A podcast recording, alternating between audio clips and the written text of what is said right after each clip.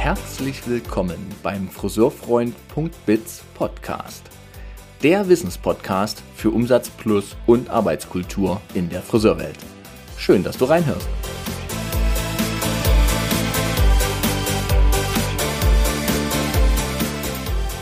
Ich hatte ein unglaublich überraschendes Gespräch mit Raffaela Kirschnick. Dem dürft ihr jetzt gleich folgen in dieser Episode und könnt euch überraschen lassen von ihrem unglaublich interessanten Werdegang, aber auch ihrer überraschenden Energie. Sie hat eine unglaubliche Power, also sie ist eine der Powerfrauen in unserer Branche, die wir ja genügend haben. Und sie gestaltet mit ihrer Energie die Tageszeitung imsalon.de und imsalon.at sowie ein Jobportal für Friseure, Jokira. Darüber werden wir natürlich sprechen, aber wir sprechen vor allem auch darüber, was ist ihr wofür, wofür tut sie das alles, woher nimmt sie die Energie und wir sprechen auch darüber, was sie sich für die Branche wünscht. Und bei diesem Gespräch, was wünscht sie sich oder was sind die großen Stellschrauben, kamen wir natürlich auch am Thema Preise vorbei. Denn Raffaella teilt meine Meinung, wir müssen die Preise für die Friseur-Kunsthandwerkdienstleistungen auf jeden Fall nach oben entwickeln. Und wer dabei Hilfe braucht und vor allem das Ganze wirklich gewinnbringend machen möchte, zwischen 11 und 19 Prozent kann ich mit meiner Methode versprechen, sowie 100 Prozent oder 95-prozentiger Zufriedenheit der Mitarbeiter und der Kunden, also wenig Kundenverluste. Wer das machen möchte, spricht mich bitte an. Ihr Lieben, es wird höchste Zeit, dass wir nach vorn gehen, um auch demnächst Löhne bezahlen zu können, die es ja ermöglichen, in Deutschland Friseurin zu sein. In diesem Sinne viel Freude beim Anhören und bis bald.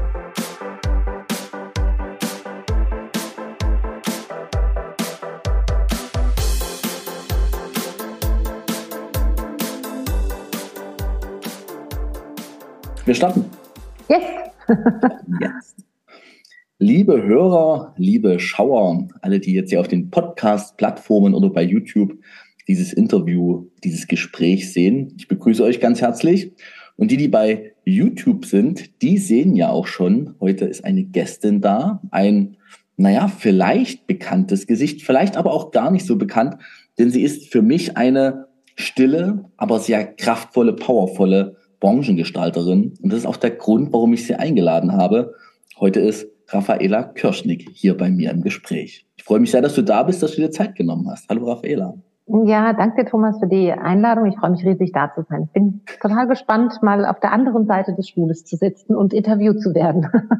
In deiner Funktion als Herausgeberin äh, von imsalon.de und AT, also für die österreichische Variante, bist du ja sonst in der Interviewrolle, in der Interview, äh, wie sagt man mhm. denn? Siehst du, die Mädchen und ich, ich mache das ja nur so Lifestyle, ne? so ganz, äh, ganz live und ganz Freestyle so rum. Du bist ja der Profi drin. Ich lerne heute auch was, bin ich mir sicher.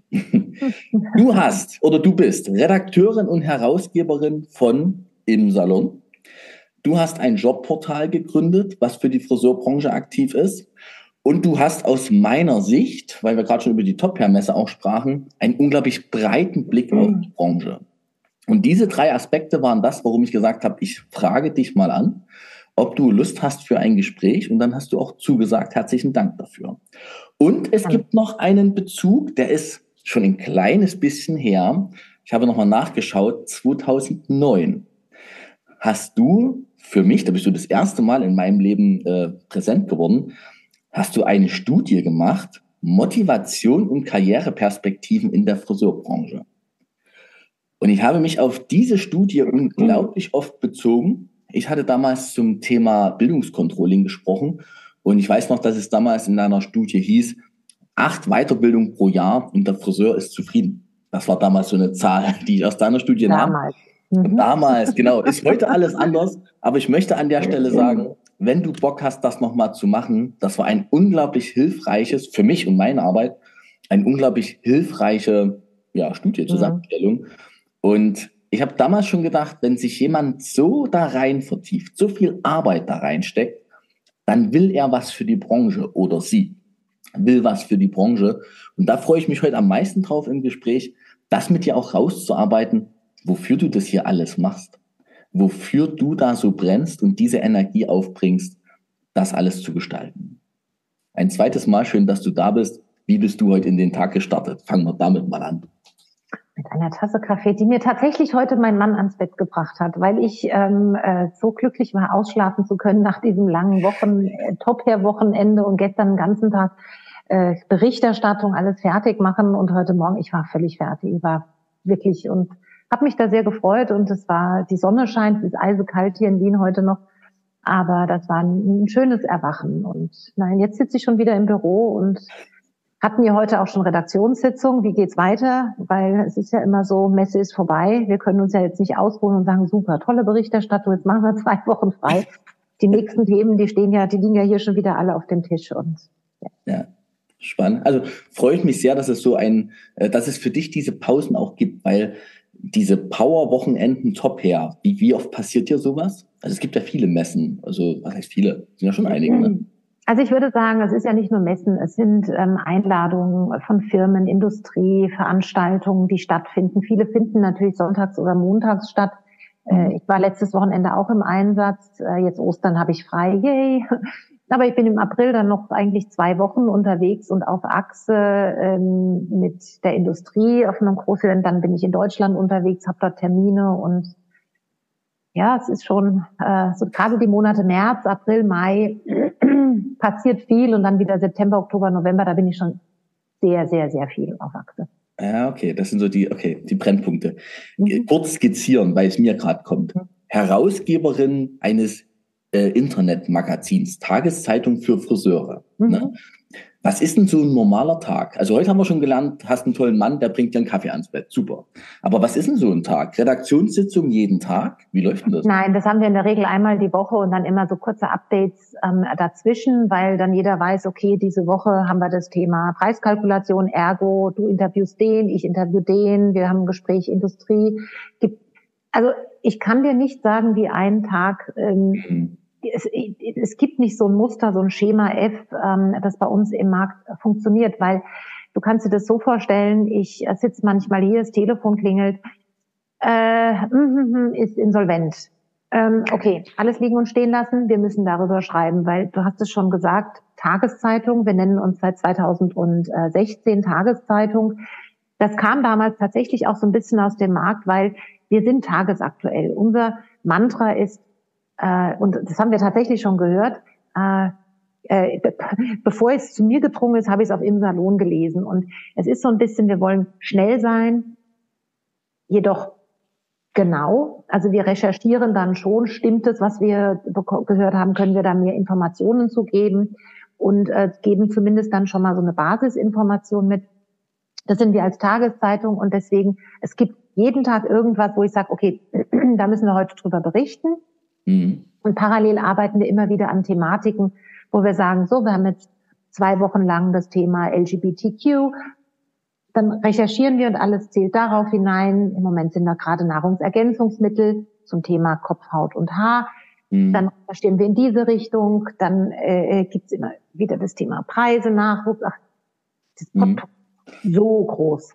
Die Friseurbranche ist diesbezüglich eine ziemlich dankbare Branche, oder? Also das, die Themen scheinen ja auch da gar nicht auszugehen.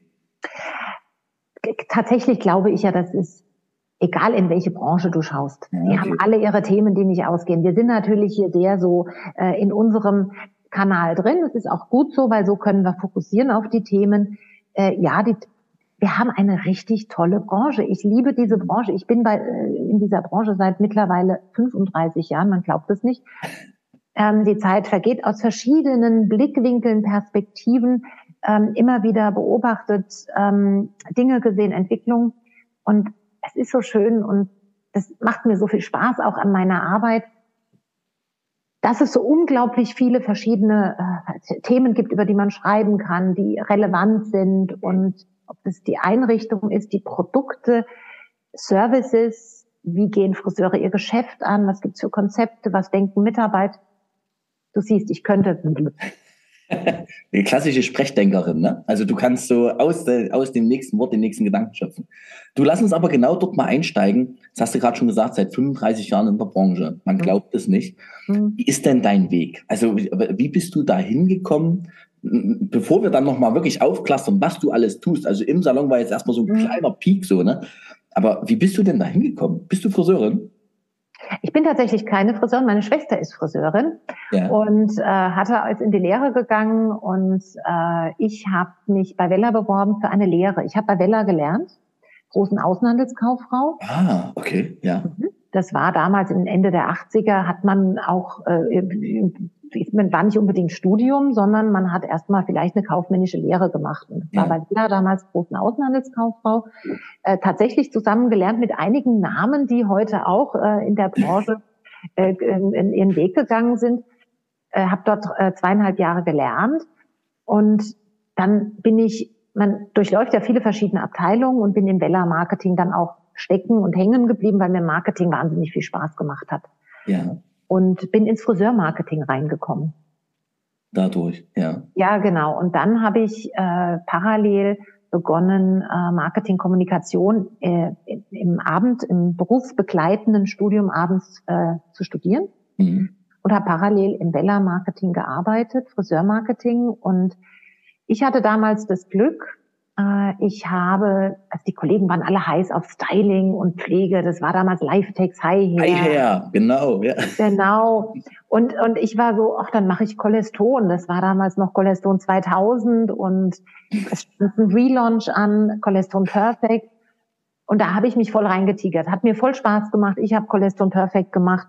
Dann habe ich noch ein riesen PR-Projekt damals gemacht ähm, mit Barbie, Wella und Barbie, den Frisurenwettbewerb der Barbie, was ein Riesending war. Hast du damals Barbie gesagt? Barbie, ja. Die Barbie-Puppe. Die Barbie-Puppe. Da haben wir damals eine Riesengeschichte gemacht bei Wella. Das mhm. war 1992. Da wurde die Barbie, ich weiß es gar nicht mehr, 50 Jahre alt oder 75. Und dann haben wir gemeinsam mit Mattel, das, ich habe zufällig jemanden von Mattel getroffen, wir haben da eine Riesenaktion gestartet, die war damals die erfolgreichste PR-Aktion für Wella zu dem Zeitpunkt, da gab es ja auch noch nicht Social Media und mhm. ist gegipfelt darin, dass ich damals mit dem äh, Geschäftsführer, mit dem Herrn Hüter war das damals auch sogar einen Empfang hatte bei der Bundespräsidentengattin damals noch in Bonn in der Villa Hammerschmidt ähm, bei der Frau Herzog. Die war nämlich damals die Schirmherrin dieses Projektes und ist gegipfelt in einer riesen Show in, äh, bei der Wella in Darmstadt im Studio damals, wo dann auch natürlich viele Größen kamen und äh, Marlies Möller war in der Jury und damals, ich war ein Küken, Nina Ruge hat es damals moderiert und ich war ein Küken. Ja. Und also ich glaube, was mich oder was das ausgemacht hat, den Werdegang, ich bin halt immer reingesprungen in Dinge. Ich, ich habe auch, ich werde oft gefragt, ah, du musst ja Ziele gehabt haben. Ich kann sagen, ich habe noch nie in meinem Leben ein Ziel gehabt. Noch nie. Mhm. Ich halte, also das ist auch was, das ist mir vollkommen fremd, dieses, boah, ich muss und ich muss das machen, ich muss das erreichen. Das habe ich nie gehabt. Nie. nie. Also immer habe ich irgendwas gemacht, was mir irrsinnigen Spaß gemacht hat mhm. und habe dafür hart gearbeitet. Also ich war nie jemand, der dann gesagt hat, so, das mache ich mal, aber das muss jetzt all. Nein, harte Arbeit, echt reinhängen, mit Leidenschaft und, und ähm, viel, viel Ideenreichtum da reinhängen. Das mhm. waren so die Geschichten, aber durch Cholesterol Perfect, das war natürlich damals die wichtigste Marke der Wella, da bin ich mhm. viel aufmerksam. Und so bin ich ins internationale Marketing geraten. Ah, okay, ja. Bin dann vom deutschen Marketing ins internationale Marketing und auch da Cholesterol Perfect in, in die Welt. Und dann ist was passiert, das natürlich für mich gigantisch war, weil in den ähm, 90er Jahren war ja so dieses ins Ausland gehen noch nicht so groß wie das heute. Mhm. Heute ist ja ganz normal, dass man mhm. mal eben ja hier, ein Jahr dort. Ich hatte die Chance, in die USA zu gehen, mhm. weil man wollte in den USA Cholesterol Perfect einführen. Überhaupt Farben, Blondor, Color Touch also und so weiter. Ja. Und man hat mich angesprochen, ob ich das machen möchte. Ähm, jetzt muss ich dazu sagen, ich war 26 und äh, ja, wie geil ist das denn? Und habe gesagt, super, mache ich. Ja. Also ich habe mich mit dem damaligen US-Geschäftsführer bei der Cosmoprof in Bologna, wir saßen auf dem Boden bei der Cosmoprof und hatten das Interview und ich habe gesagt, ja, pff, hallo USA, ja. Und ähm, dann war ich in den USA, dann habe ich das da gemacht und ähm, nach zweieinhalb Jahren habe ich gesagt, so ich, ich mag keine Farbe mehr machen. Also da hat es mir dann irgendwann keinen Spaß ja. mehr gemacht. Ja.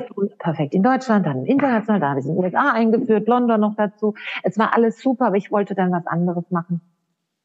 Und dann kam Herr Kuhn damals, der war Vorstand, auf mich zu und meinte, Mensch, wie wär's, wenn du nach Los Angeles gehst, war vorher New York und ähm, bei Wella und dann, ob du nicht nach Los Angeles gehen willst. Wella hatte damals Sebastian ja. erworben in den 90ern und, und dann bin ich als Vice President Marketing zu Sebastian nach Los Angeles.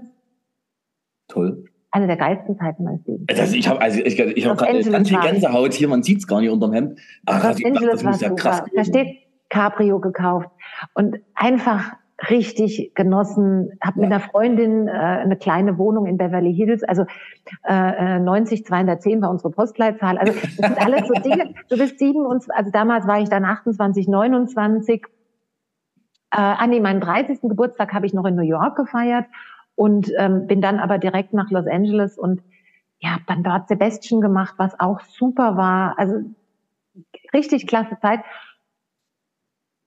Und dann habe ich einen Österreicher kennengelernt, ähm, bin schwanger geworden und dachte, dann habe ich halt ein Kind, habe meinen Job, habe mich mit Wella geeinigt, bin dann nach ähm, Wien gezogen und habe gedacht, super, ich habe einen geilen Lebenslauf, ich kann richtig viel oder ich habe richtig viel gemacht. Ja. Die werden mich mit Handkuss nehmen. Ja.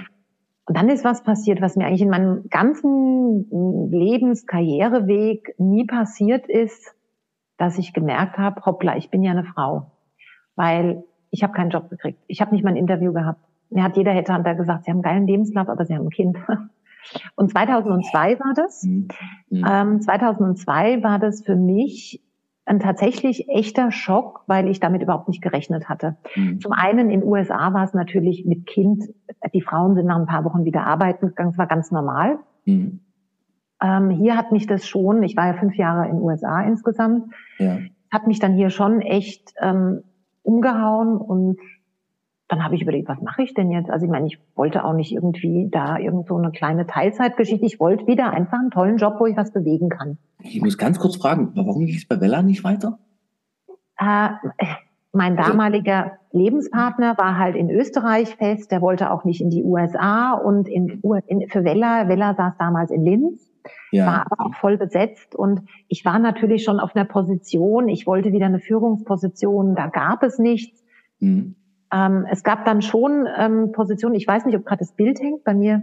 Tatsächlich hängt gerade das Bild, aber lass uns einfach weitermachen. Gerade ist es okay. Ja, passt. Hm. Äh, also da gab es nichts und dann war ich, ich bin wirklich, ich fand es gar nicht schlimm. Ich dachte, meine Güte, ich war zu dem Zeitpunkt fast 15 Jahre bei Wella. Ich habe 18 Jahre, ich habe mit 18 dort begonnen zu lernen. Das war dann in Mutterschutz. Mhm. Mein Sohn war ein Jahr alt, ich wollte wieder arbeiten. Und dann habe ich gedacht, wenn mich niemand will mit Baby, dann mache ich mich selbstständig. Also in meinem Leben habe ich nie, also ich komme aus einer Familie, da war niemand selbstständig. Das Selbstständigsein war überhaupt nie auf meinem Plan. Ja, das, ja. Das, da, und dann habe ich gedacht, mache ich mich selbstständig. Ich habe mir das relativ einfach vorgestellt. Ähm, mhm. Und es war auch so typisch, wie ich in meinem Leben immer in, in einer Situation in die nächste geplumpst bin. Ich habe einfach gemacht. Und als ich in den USA war, war der Start, war ja 2000, da kam behindthechair.com. Das ist in den USA so die Plattform, die ersten, die im Internet für Friseure eigentlich ähm, extrem erfolgreich waren, so in den Anfangs. Als Medien, als, als, als, Medium. Als, Medium. Online, reines Online-Medium. Ah, okay, habe ich hm, gar nicht am Schirm. Gut. Und dann habe ich gedacht, naja, Internet 2002 war es, das ist jetzt gerade so im Kommen, war ja noch vor Facebook und allem. Stimmt, stimmt. Und dann habe ich gesagt, ich mache das. Und damals äh, ich habe ich tatsächlich äh, den Knut Arndt, den hattest du ja auch schon mal interviewt, den habe ich mhm. kennengelernt und habe dann einfach ähm, am Anfang mit ihm zusammengearbeitet. Wir haben uns dann später wieder auseinanderdividiert. Mhm. Und so fing ich an in Österreich äh, mit ihm gemeinsam, äh, also er in Deutschland, ich in Österreich, den ähm, ja, die Jobbörse aufzubauen. Mhm. Und dann ein Jahr später habe ich gesagt, so und jetzt mache ich mein eigenes Ding, ich mache Insalon. Äh, ich wollte dann unbedingt tatsächlich mich breiter aufstellen, weil die, die Jobbörse war das eine, aber ähm, ich will die Friseure ja auf die Jobbörse bekommen, ergo muss ich mehr machen und mhm. habe dann eigentlich so eine richtige Liebe zum Schreiben und Recherchieren. Neugierig war ich schon immer. mhm. Ja, und so ist es mit im Salon entstanden. Nochmal kurz die Jahreszahl 2002. Nee, 2002 wurde mein Sohn geboren. Da bin ich von USA in die, nach Österreich gezogen. Mhm. 2003 habe ich dann entschieden, mit Bella das zu lösen und mhm. habe dann begonnen, mich auf die Selbstständigkeit vorzubereiten. Und seit 2004 bin ich selbstständig. Seit 2004, was ja auch schon 20 Jahre sind, ne? Also das ist ja auch, also das muss man mal wieder so in, in Worte fassen. Ich bin gerade, als du deinen Lebenslauf so äh, durchsurftest, dachte ich gerade, boah, wie viel passt da rein, ne? Und eine, mhm. diese geballte Dichte, die du da auch vorweisen kannst. Aber das beschreibt ja wieder diesen breiten Blick, was du alles schon gesehen hast. Können ja gar nicht so viele drüber reden, ne? Über so einen Erfahrungsschatz. Ja, und, hm. ja. Und das habe ich dann alles da reinfließen lassen. Und seitdem mache ich eigentlich im Salon und Schockierer. Mhm. 2014 sind wir nach Deutschland expandiert, weil 2014 gab es auch in Deutschland noch nicht viele Online-Portale. Mhm. Und mhm. uns haben immer alle angesprochen und gesagt, könnt ihr bitte für Deutschland machen, was ihr in Österreich macht. Mittlerweile mhm. hängen alle an meinem Rockzipfel und sagen, kannst du bitte in der Schweiz machen, was ihr in Österreich macht.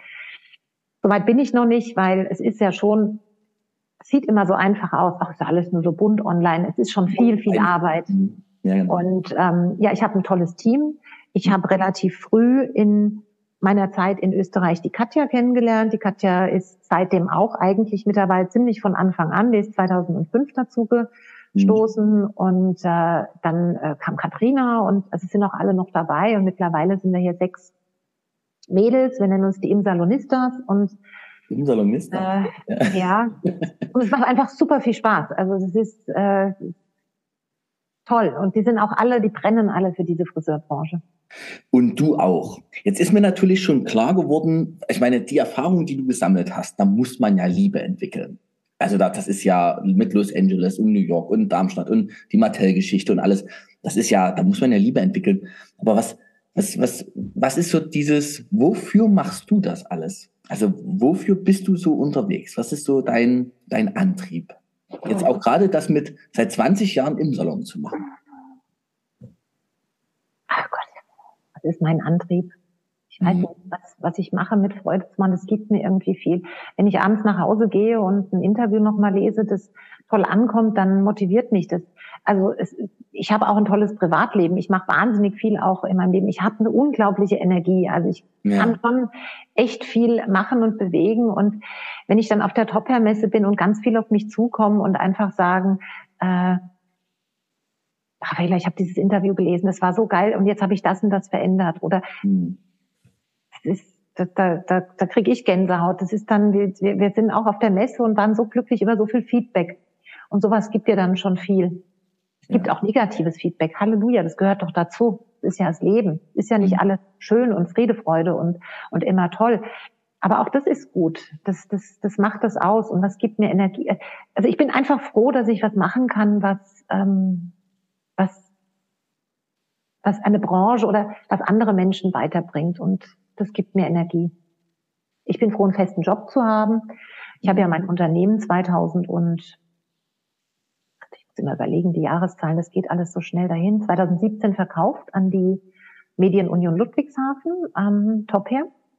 Ach. Weißt du gar nicht, na schau. Nein, na, also, so diese hintergründigen Sachen. Ja, guck, weiß ich nicht, nee. Aha. Ja, die sind damals an mich rangetreten und haben gesagt, hör zu, wir sind Marktführer im Messebereich mit der Topia-Messe, wir sind Marktführer im Printbereich mit dem äh, Topia-Magazin und jetzt möchten wir gerne den Marktführer im Online-Bereich, um uns hier weiter aufzubauen und habe damals viele Gespräche mit Rebecca Kantler und dem Herrn äh, äh Christian Schikora geführt. Mhm. mhm. Äh, gehört ja auch die Kosmetik international dazu, ist eine große Bandbreite von Magazinen und äh, sehr vielen Branchenheften. Und dann habe ich mein Unternehmen verkauft. Und für alle, die damals gesagt haben, boah, du wirst es bereuen, weil dann wirst du nie wieder so machen können, wie du wolltest.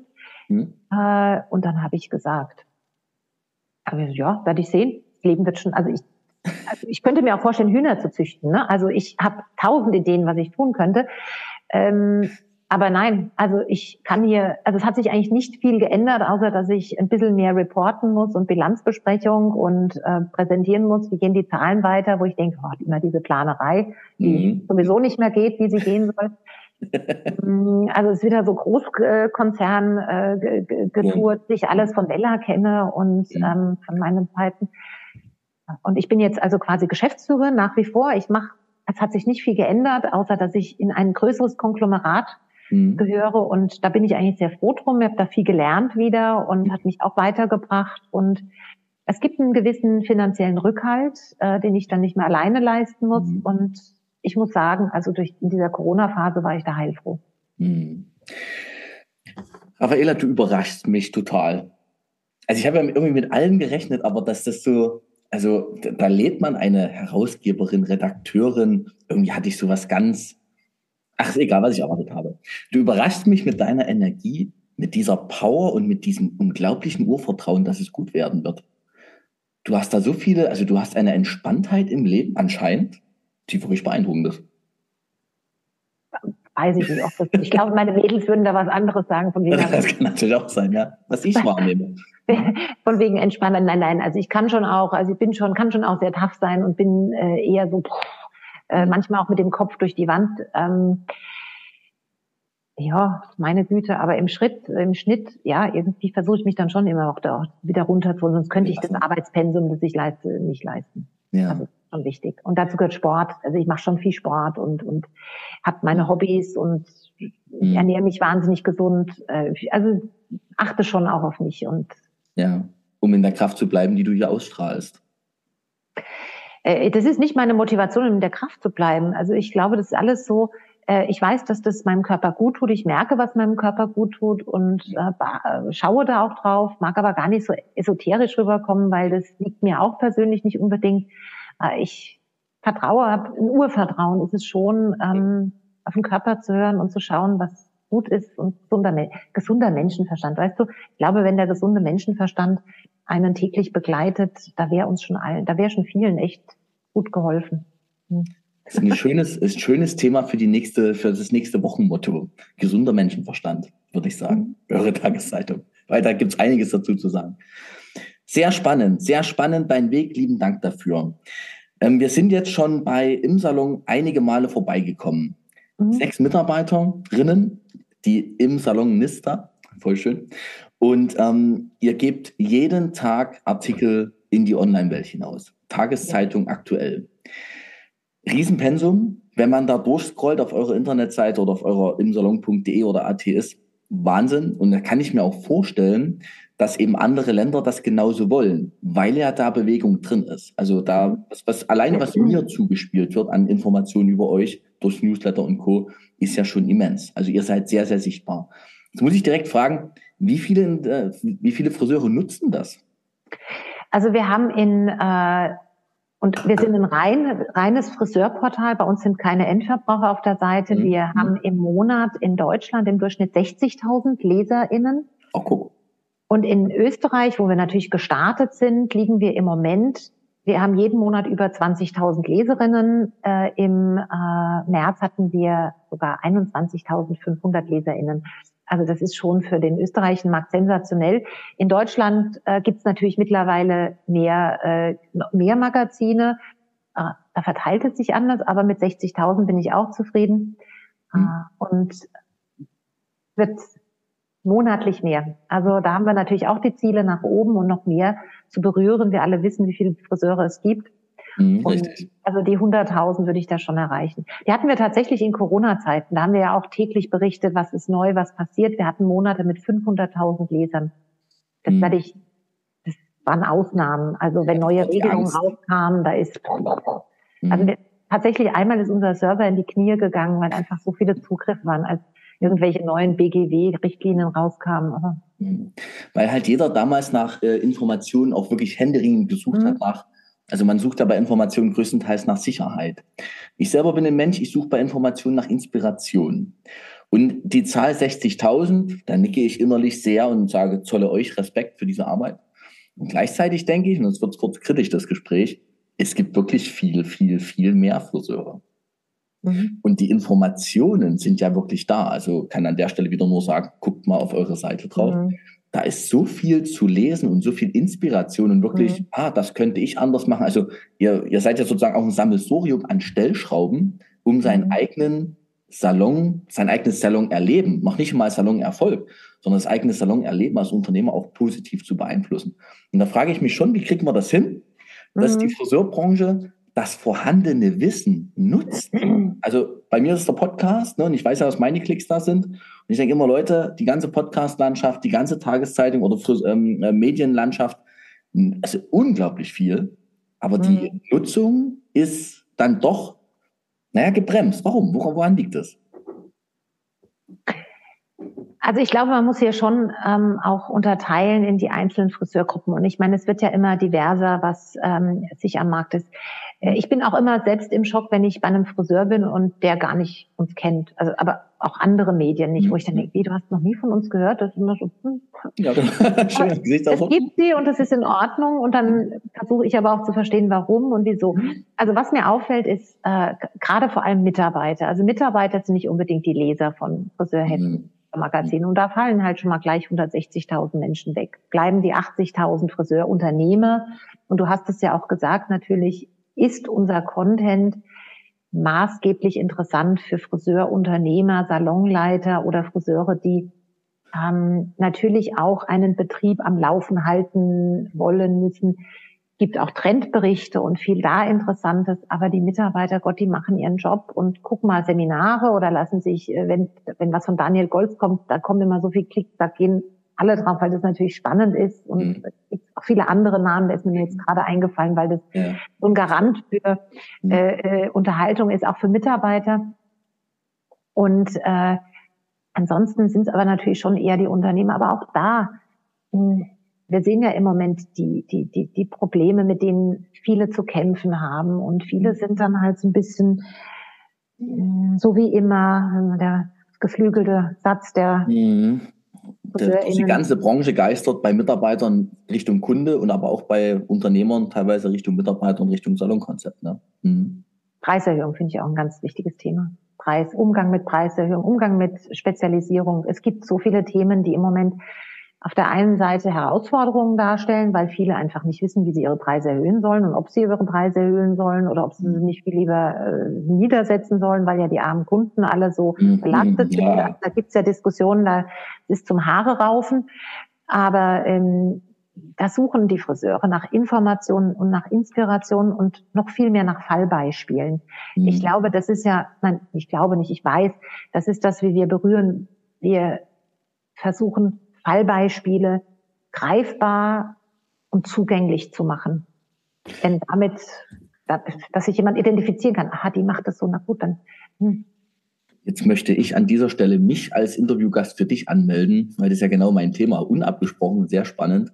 Preiskonzeptanpassung, da verdiene ich ja mit meinem Geld sozusagen, indem ich Unternehmen mhm. dabei begleite und alternative Preiskonzepte, mit denen selber erarbeite. Also nicht anzusagen, mhm. was ihr jetzt bitte machen sollt, sondern der Weg ist immer mit allen Beteiligten gemeinsam das neue Preiskonzept zu schöpfen, sozusagen, oder zu schürfen. Ne? Also danke fürs Aufschreiben, können wir gerne mal drüber reden. Habe ich gleich aufgeschrieben. Nein, da können wir reden, weil da sind wir eh dran im Moment von vielen verschiedenen Blickwinkeln. Ja, genau. Es ist auch wichtig, es gibt nicht, wir haben es ja eingangs schon, es gibt nicht die eine Wahrheit und das eine Erfolgsmodell.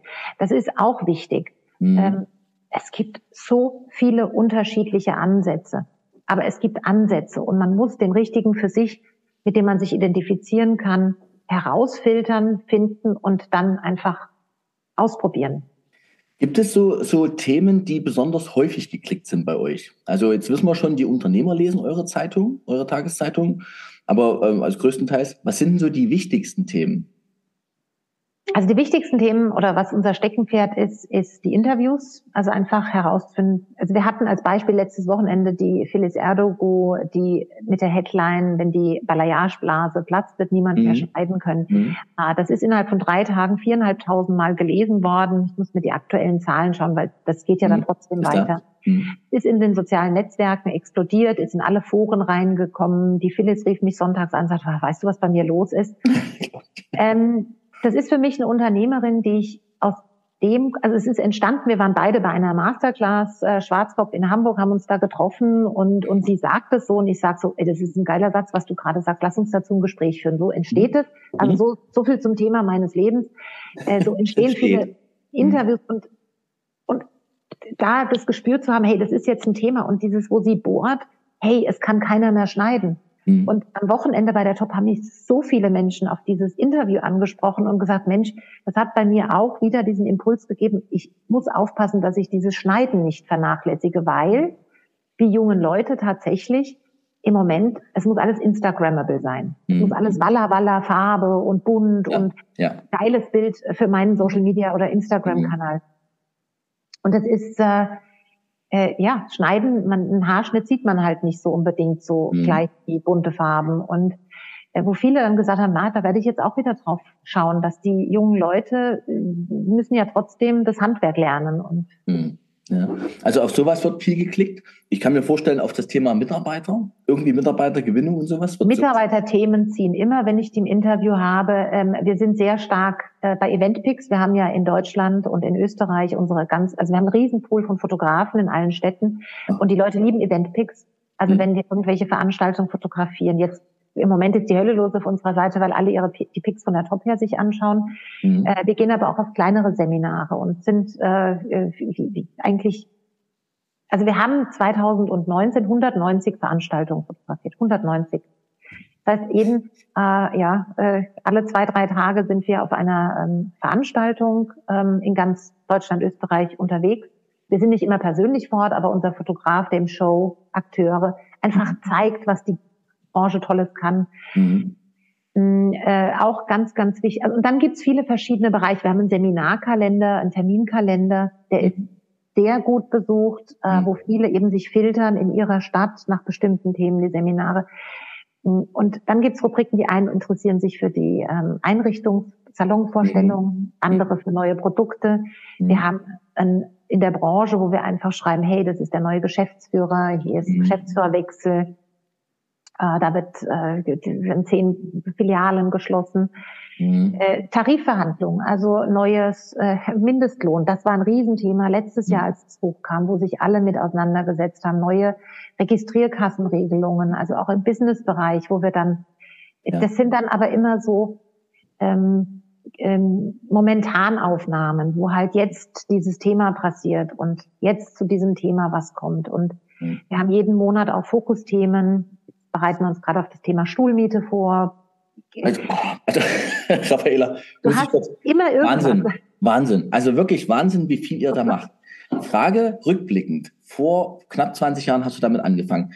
Wie hat sich das, hat sich das geändert? Also garantiert. Ich meine, dieses Social Media, alles, die Schnelllebigkeit, kann ich mir vorstellen, hat extrem zugenommen, oder?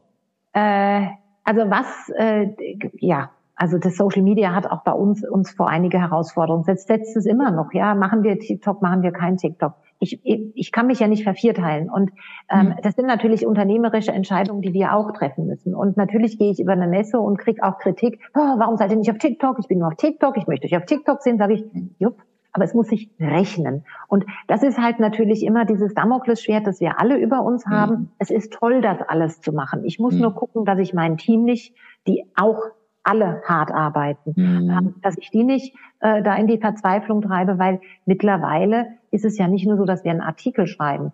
Wir schreiben einen Artikel und dann muss der Artikel erstmal durchs Lektorat. Im Print ist es einfach. Nach dem Lektorat ist nämlich Schluss. Bei uns ist nach dem Lektorat SEO-Optimierung angesagt. So, passt diese Headline für Google? Passt der Content für Google? Ist im Content alles erwähnt, dass Google das überhaupt findet für das, was gesucht wird?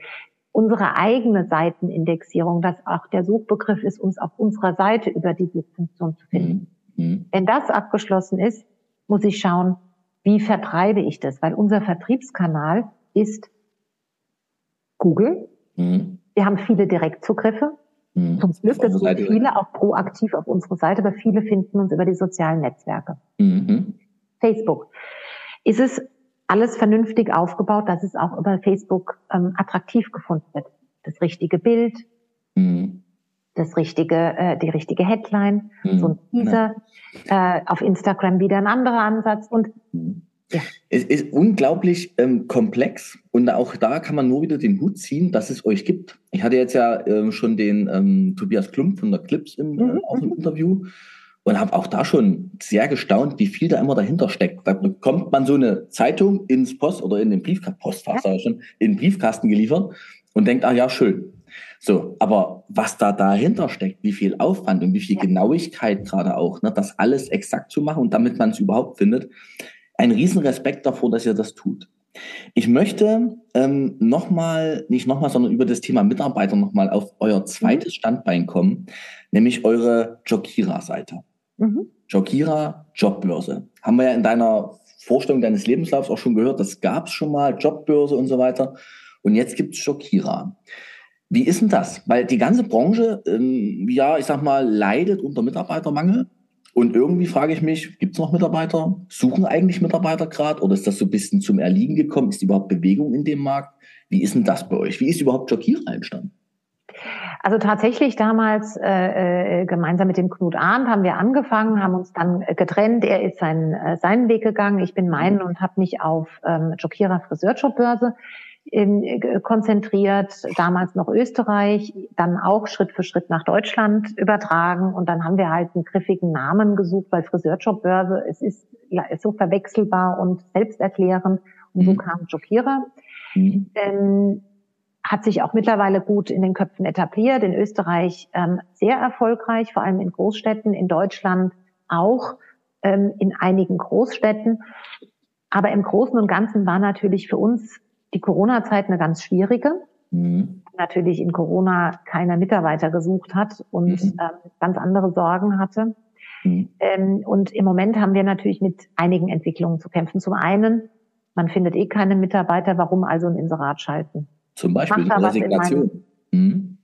So ein bisschen auch so eine, so eine Aufgabe. Ich suche in meinen eigenen Netzwerken, ich gehe auf Social Media. Da mhm. gibt's ja mittlerweile auch viele Möglichkeiten.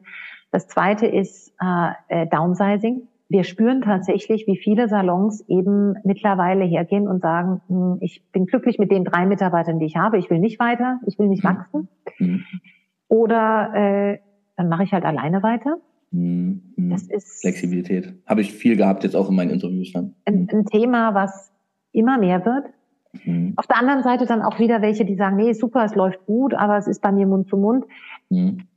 Hm, ich bin gespannt, wie sich das Thema Mitarbeitersuche entwickelt, weil ich jetzt, also eigentlich müsste man ja davon ausgehen, dass alle sich Schlange stehen, um sich ins Portal einzutragen und Mitarbeiter zu finden. Das ist nicht der Fall. Ja.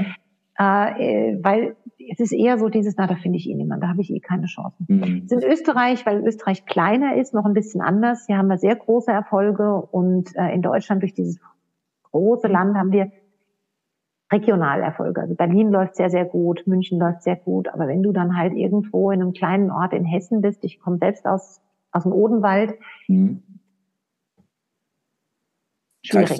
Ja, glaube ich. Okay. So viele Reichweitenverluste. Und insofern, also ich glaube nach wie vor an das Konzept und es wird sich neu finden. Wir schauen jeden Tag, was können wir anders machen. Die Sabine bei uns betreut Jokira ist äh, äh, da richtig drin und mit an allen Schräubchen am Drehen und es passiert auch viel. Es gibt auch viele neue Ideen, mit denen wir jetzt in den nächsten zwei Jahren starten.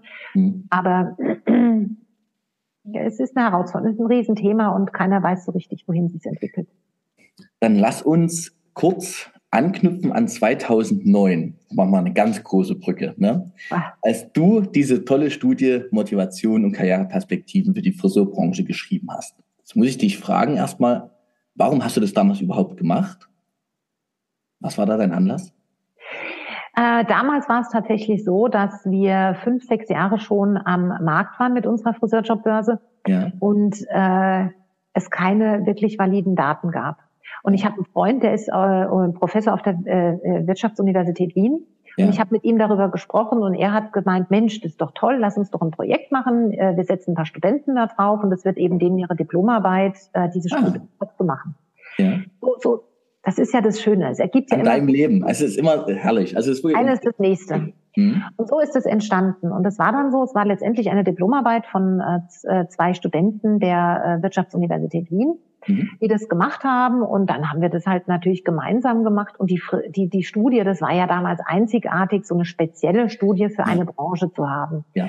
Ähm, wir haben die in Deutschland und in Österreich, also gemeinsam gemacht, in beiden Ländern. Und damals waren die Ergebnisse schon, also auch diese Clusterungen, die waren schon für viele Augen öffnend, weil so, ah ja, wow, da habe ich mich ja so nie ähm, äh, mit auseinandergesetzt. Auch so Kleinigkeiten wie, oh, ich möchte ja, dass der Chef irgendwie so dieses Menschliche, dass das auch in, in Einzug hält.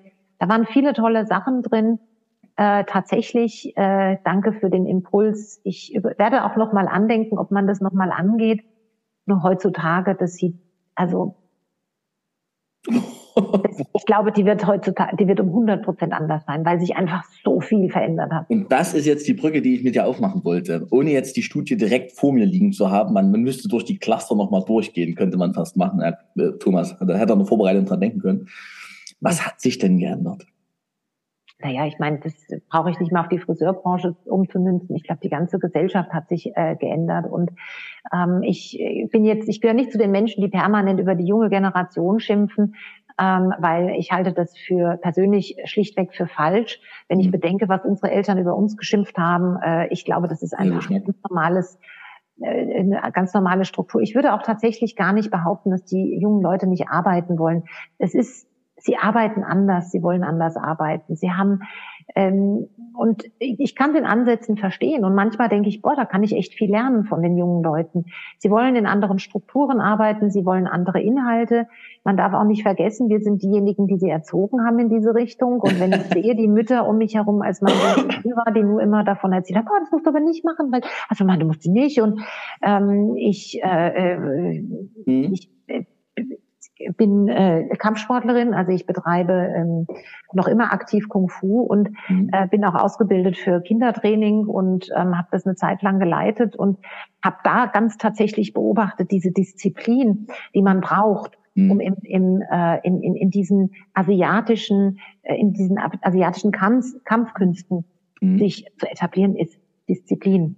Mhm. Und das ist etwas, das in der Form nicht mehr vorherrscht, weil einfach, auch wenn du das nicht machen magst, und so kamen die Eltern mit ihren Kindern und nach drei Wochen, na jetzt kommen wir mal nicht mehr und dann kommen wir wieder. Mhm, mhm, mhm. Man muss sich da umstellen, aber das funktioniert in diesen althergebrachten Strukturen nicht. Da muss man hinterfragen und ähm, also das finde ich schon ganz, ganz spannend. Ähm, es werden sich andere Modelle entwickeln und da müssen wir umdenken, aber auch mit den jungen Leuten auf Augenhöhe reden und immer wieder klar machen, hey, bitte versteh auch uns. Ja, genau. Und mein Sohn ist jetzt 20. Mhm. Ähm, es funktioniert. Mhm. Es, und dann kann ich jetzt, ja. Ja, die Generationen können voneinander profitieren. Ne? Und ich glaube auch dieses, dieses einseitige, wir müssen uns auf die Generation Z, wie sie dann immer genannt wird, ähm, einlassen. Wir müssen, wir müssen, ist eben auch nicht richtig, weil ich mhm. fand es gerade einen sehr interessanten Aspekt, dieses Thema Disziplin. Ich das in meinen Workshops auch immer mal. Das ist ja ein ganz unglaublich verrissenes Wort geworden. Dabei ist eben Disziplin, also ja nur die Aussage, ich bleibe an einem Thema dran, auch wenn es mal schwer wird. So. Genau. Und da setzt sich natürlich voraus, dass ich das Thema wirklich, wirklich will. Das ist schon sowas. Ne? Also ich werde Disziplin sofort verlieren, wenn ich das nur machen muss, dann wird es schwierig. Aber wenn ich es will, deine Kampfkunst, bei mir ist der Radsport, ne? Ähm, wenn ich das ja. will, dann gehe ich da und dann tut's mal weh und dann mache ich trotzdem weiter. Und wenn ich will, mich über neue Lohnkonzepte in der Friseurbranche austauschen, ich will das und dann mache ich das auch. Und dann wird es ja. auch mal holprig sein, aber ich mach's so. Und diese Disziplin wieder die Freude daran zu erlernen, die Freude daran mal durchzuhalten und aus dem Loch gestärkt hervorzukommen. Ich glaube, das dürfen wir wieder, ja, vielleicht auch alle lernen. Ne? Also auch alle mal durchzuhalten wieder. Also ich finde, du hast absolut recht mit dem äh, Beschreiben äh, mit Disziplin, weil ich meine, äh, ich muss nur um mich herum schauen, äh, wenn es um Ernährung und mhm. all diese Dinge geht, Sport. Ich meine, jetzt bin ich natürlich auch schon in einem äh, äh, anderen Lebensalter. Äh, aber wie viele um mich herum, wo ich auch sage mal ein bisschen Disziplin und dann kriegt man das schon hin. Es ist mhm. natürlich immer einfach und ich will da auch gar nicht äh, Lektorin spielen, weil das muss jeder für sich entscheiden. Mhm. Aber wir alle wissen ja, der innere Schweinehund, ähm, von was der uns alles abhalten kann. Und äh, ja, wenn ich was erreichen möchte, ich werde, egal in welcher Disziplin, ich werde äh, mich disziplinieren müssen und ähm, Durchhaltevermögen. Und es, es gibt ein paar, denen fällt es leicht in den Schoß, anderen nicht. Mhm. Und wenn man aber es schafft, diese Freude zu entfachen, dann gibt es ja auch bei den jungen Leuten ganz genauso, die, die sagen, nee, super, das mache ich und alles ist mhm. gut. Und äh, wenn man sich selbst dann reinlässt, und ich habe auch junge Leute, ein junges Mädchen im Team, dann sage ich halt, okay, das sind deine Arbeitszeiten, aber in denen ist sie dann voll da, da ist alles da. Nur dieses früher ich, bei Vella um 5 Uhr den Stift fallen lassen, also na, gab's ja gar nicht. Ja, gab's ja. nicht, ja. Also da wurde halt noch dies und Überstunden. Mhm die jungen Leute sagen, warum? Also die, die gehen um fünf und manchmal bin ich dann auch so und dann schreckt es mich. Aber auf der anderen Seite denke ich mir, ey, okay, und es ist so und es ist gut so. Und ich weiß aber auch, wenn ich sage, bleib doch mal ein bisschen länger, ich brauche das und das, dann sind sie auch da. Aber es muss definiert sein. Ja, ja. Ich habe dazu eine relativ einfache Erklärung, beschäftige mich viel damit. Wenn man gelernt hat von seinen eigenen Eltern oder gesehen hat bei den eigenen Eltern, dass dieses viele Arbeiten mhm. finanziell glücklich machen kann, vielleicht, wenn wir so ausdrücken wollen, aber eben auch viel auf der Strecke bleibt. Und ich glaube, die Generation, in der, naja, wir so groß geworden sind, ähm, da kann man den Schluss draus ziehen, es ist ein geiles Leben, oder man zieht den Schluss, den Schluss daraus, so will ich es nicht. So. Und wir haben, wir haben ja nicht nur die Generation Z dahin erzogen, also ich ja schon gar nicht, meine Kinder sind äh, gerade mal zehn Jahre alt, äh, noch nicht mal neun und sechs. Und wir haben sie dahin erzogen, aber wir haben ihnen halt auch etwas vorgelebt, was die dann vielleicht gar nicht mehr wollen. Und abwesende Väter, abwesende Mütter, das sind alles Preise, wo du heute als Kind, als erwachsenes Kind sagst, das will ich für meine Eltern, äh, für meine Kinder nicht. Ja. So. Das haben unsere Eltern im Übrigen auch schon gesagt. Das will ich für meine Kinder nicht. Meine Kinder sollen es einmal besser haben. Und ja.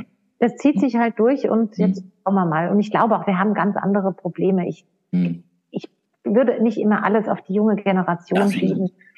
Lass uns bei dem Thema hängen bleiben nochmal. Also die Studie von 2009, was hat sich geändert? Jetzt sind wir bei der Generation Z kurz hängen geblieben. Euch stellen wir jetzt wieder zur Seite, ihr Lieben, und machen mit euch weiter. Aber was ist denn noch so anders geworden in der Friseurbranche? Was ist aus deiner Sicht die viele Lebenserfahrung, die du da hast? Was hat sich so geändert? Boah, meine Güte, ich meine, vor 30 Jahren habe ich das Gefühl, waren ja die Friseure alle noch so, die haben alle gleich ausgeschaut, würde ich heute sagen. Also es war damals so, äh, da gab es natürlich große Einrichtungsmarken und große Lieferanten. Es gab nur wenige Lieferanten und die haben irgendwie so dieses Friseurbild geprägt und das hat mhm. sich komplett gewandelt. Mhm. Also und das finde ich aber auch toll. Also diese Vielfalt an Konzepten, die es heute gibt, unterschiedlichste Konzepte in den Salons und ähm, das ist was, das sich geändert hat. Andere Preisstrukturen, andere Problematiken, ähm, als sie noch vor 30 Jahren waren und ja. Mhm. Wenn du heute oder ich frage dich einfach, was sind die großen Stellschrauben, wo du sagst, an denen drehen und es wird wieder besser für die Branche?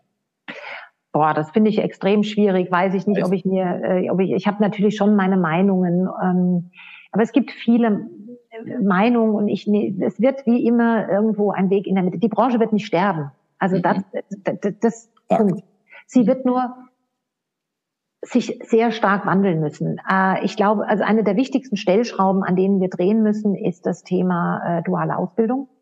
Mhm. Denn ich, äh, sie wird nicht tot sein, äh, sie ist am Sterben. Ich mhm. glaube nicht, dass sie sterben wird, aber sie muss überarbeitet werden. Und es muss, alter, es muss ganz dringend Alternativkonzepte geben. Es gibt bereits ein Friseurinternat, wo man mit Abitur in Österreich abschließt. Das ist die Modeschule Hallein. Ich finde es ein sensationelles Konzept. Äh, ich wünschte, es würden mehr aufwachen und sagen, super, das machen wir auch. Mhm. Äh, wir müssen ganz dringend am Friseur-Image drehen und da gehört für mich, und das ist etwas, was in der Branche, wo ich viele Diskussionen habe, weil es weh tut, das ist das Thema Lohn.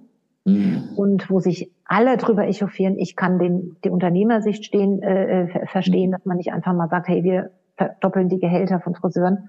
Nichtsdestotrotz, äh, solange der Friseur das Schlusslicht bei Lohn- und Gehaltstabellen in Deutschland wie in Österreich ist, wird er weiterhin als Job und ich weiß, es gibt ganz viele Friseure, die viel, viel mehr verdienen und die super Gehälter haben und man kann und man kann und man kann.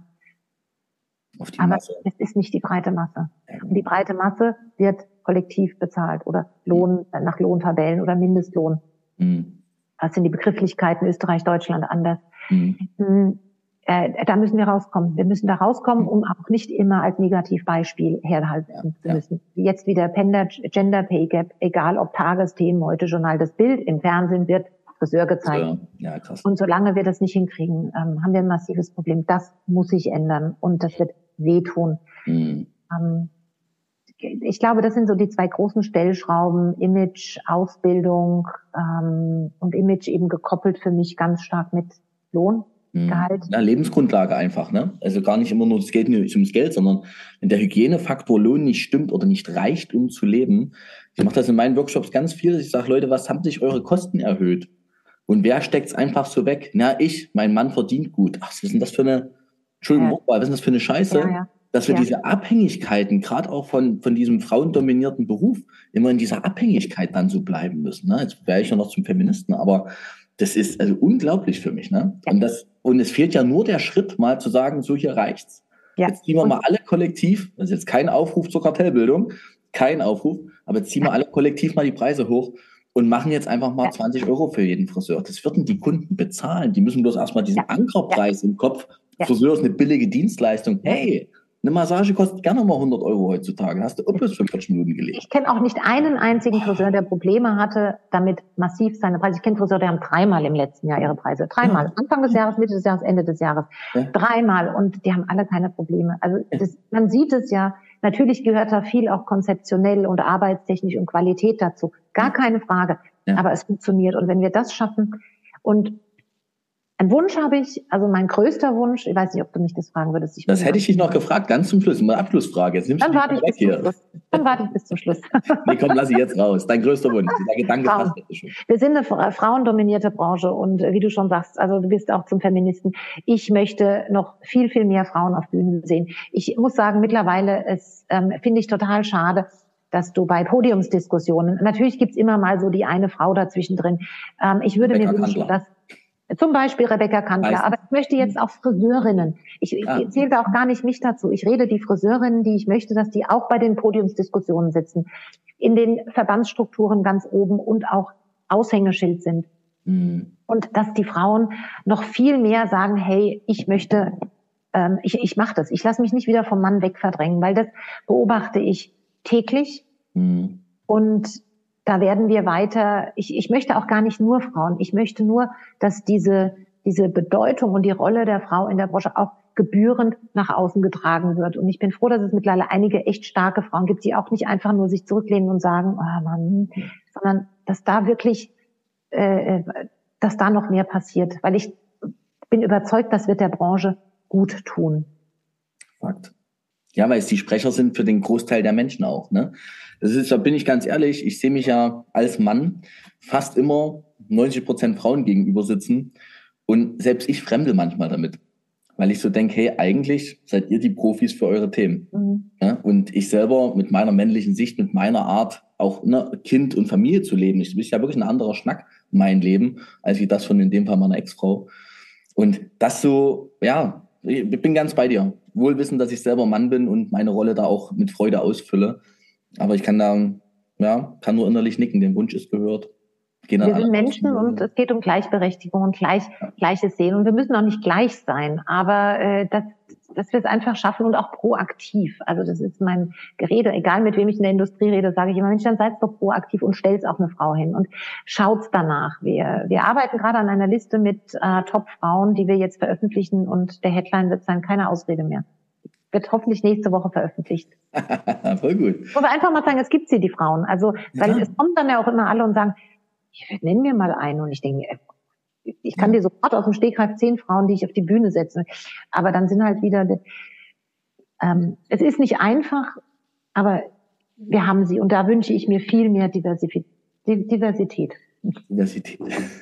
Das ist ein sehr schöner Wunsch für die ganze Branche.